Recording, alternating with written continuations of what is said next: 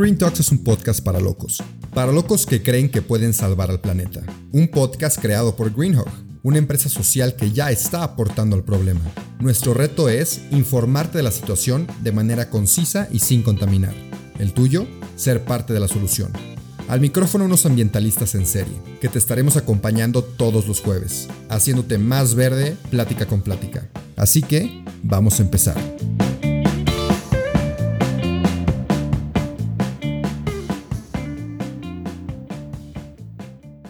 Y bueno, te quiero dar la bienvenida. Mariana, muchas gracias por estar aquí conmigo, por estar aquí en el podcast de Green Talks. Estoy muy feliz y quiero saber muchas cosas de ti. Ya empezaremos con todo eso, pero antes me gustaría saber quién eres tú. Antes de lo que haces y antes de lo que tienes alrededor de ti, ¿quién es Mariana? Digo, para ubicarnos tantito. Qué interesante eso de, poder definirte más allá de lo que haces, ¿no? De, de tu profesión, porque creo que eso es una cosa que nos ha enseñado mucho la pandemia. O sea, ¿quién soy Después, si no tengo, si no estoy en un set, ¿quién soy? Si no estoy en la calle con mis amigos, ¿quién soy? Y pues nada, soy una, persona que, que, le interesa mucho las cosas que a niños normales les gustaba, pues a mí no me gustaban. Tengo como estas, siempre he tenido este sentimiento como de querer proteger a los animales, especialmente porque siento que ellos no tienen la oportunidad de defenderse, o siento que no es una batalla justa. Entonces, este, como que siempre me ha interesado mucho la naturaleza, eh, quienes viven en ella y los procesos que nosotros los seres humanos llevamos a cabo para obtener lo que tenemos y cuánto de eso se lleva un tajo, ¿no? De la naturaleza.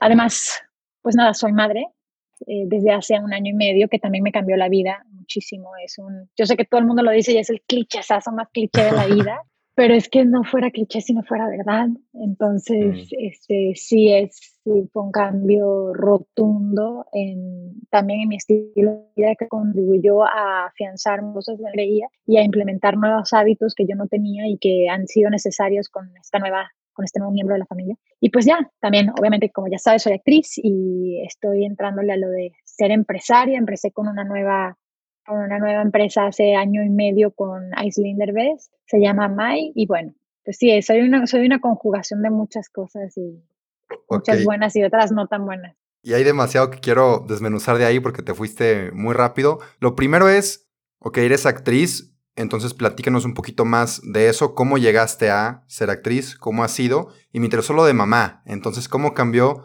tu carrera al, al ser mamá. Entonces si pudieras platicarnos un poquito de eso.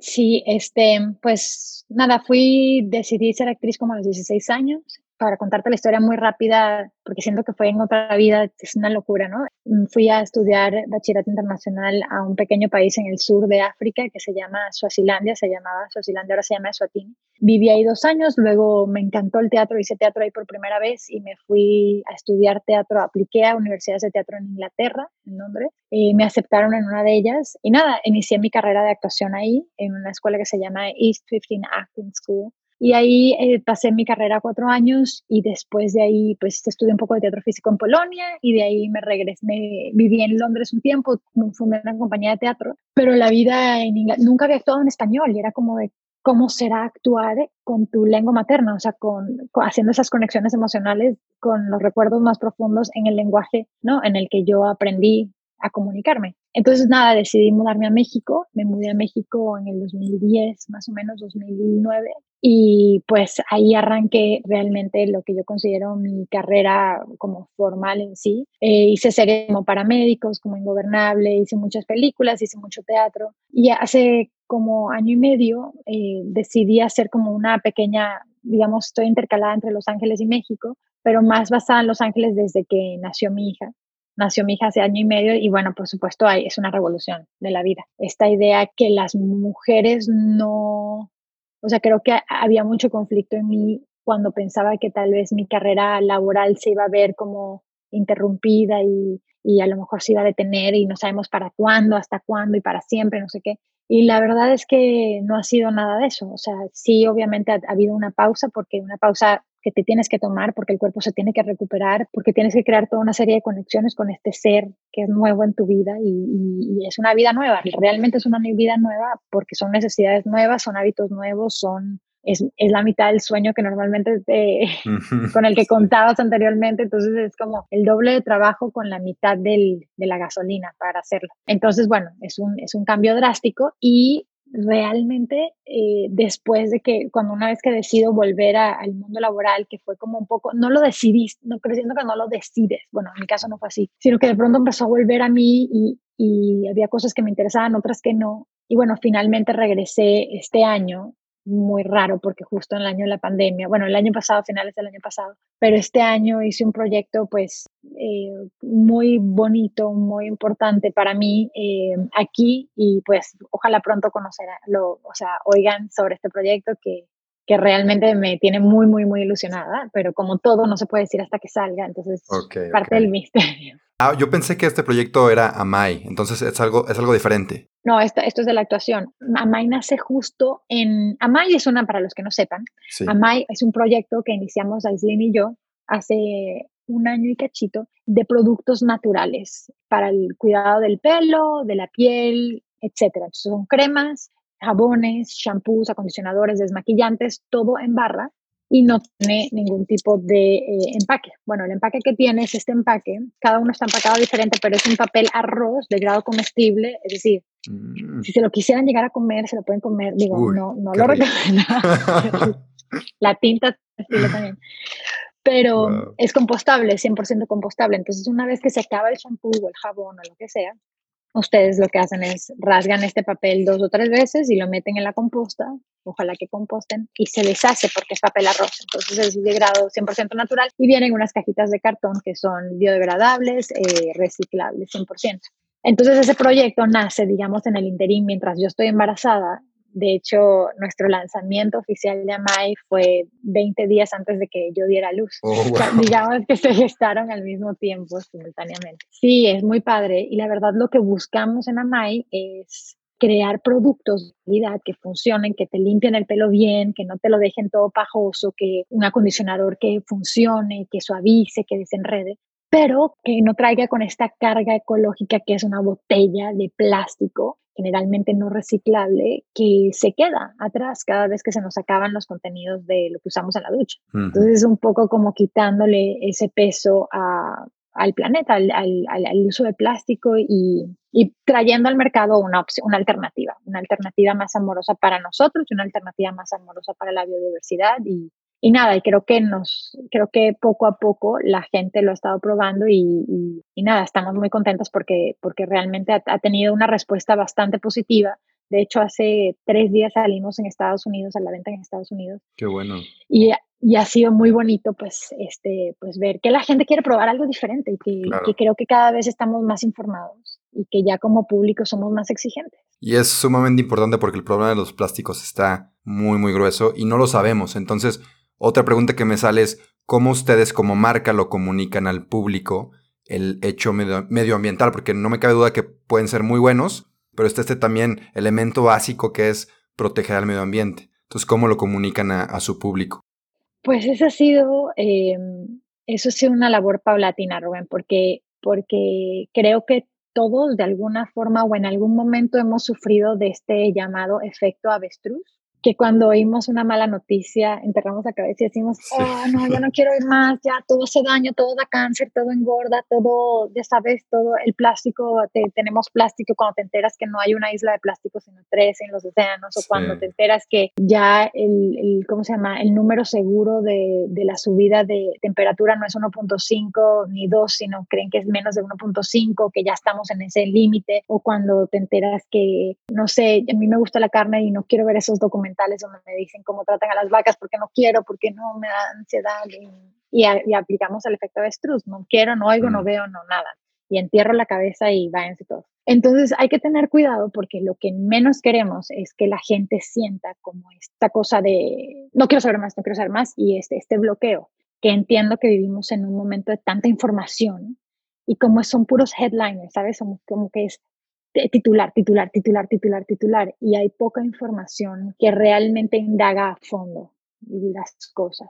Entonces, la manera en la que lo, lo mostramos en, en, nuestras redes un poco es que hablamos, por ejemplo, cada mes es dedicado a algo. Por ejemplo, julio fue Julio sin plástico y entonces hicimos toda una campaña de por qué Julio sin plástico, de por qué el plástico es un, es un tema importante, por qué es importante tratar de apoyar a aquellos, ¿cómo se llama?, acuerdos que se están llegando para prohibir el uso de plásticos de un solo uso. O sea, empezamos como a enfocarnos ahí y porque es importante que nuestro consumo sea un poco más consciente. Pero, por ejemplo, entonces agosto se dedicaba a los mares, entonces dedicamos agosto a los mares y hablamos un poco sobre la vida marina y también ahí otra vez hablamos un poco de los plásticos porque es increíble que ahora el, tema plástico puede estar inmiscuido en, bueno, está inmiscuido en todos nuestros eh, ecosistemas y es un, es un asunto a tratar, pues es, una, es un tema, es un tema importante. Entonces tratamos como de alguna manera de disipar y de eh, distribuir la información de manera que no sea tan atosigante, pero siempre dejando claro que es como la sustentabilidad de nuestro producto es el ADN de nuestra marca, ¿no? O sea, porque hay muchos productos en barra, hay muchos productos que buscan, pero es chistoso porque hay productos en barra que están de pronto envueltos en plástico y dices, bueno, pues no, así no.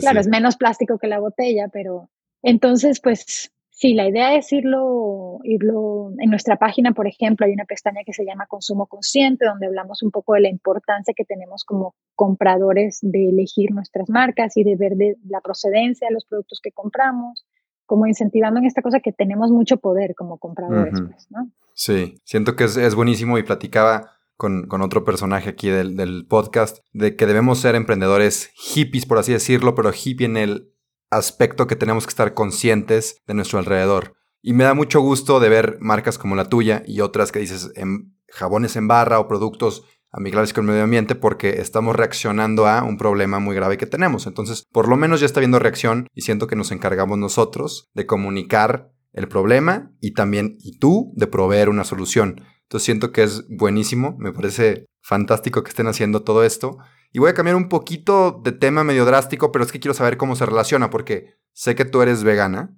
y sé que esto va con tus ideales de, ser una persona que le importa el, medio ambiente, ¿no? Que se preocupa por eso y actúa con respecto a lo que le preocupa. Entonces, ¿por qué un estilo alimenticio se tendría que relacionar con tu empresa sustentable, por ejemplo?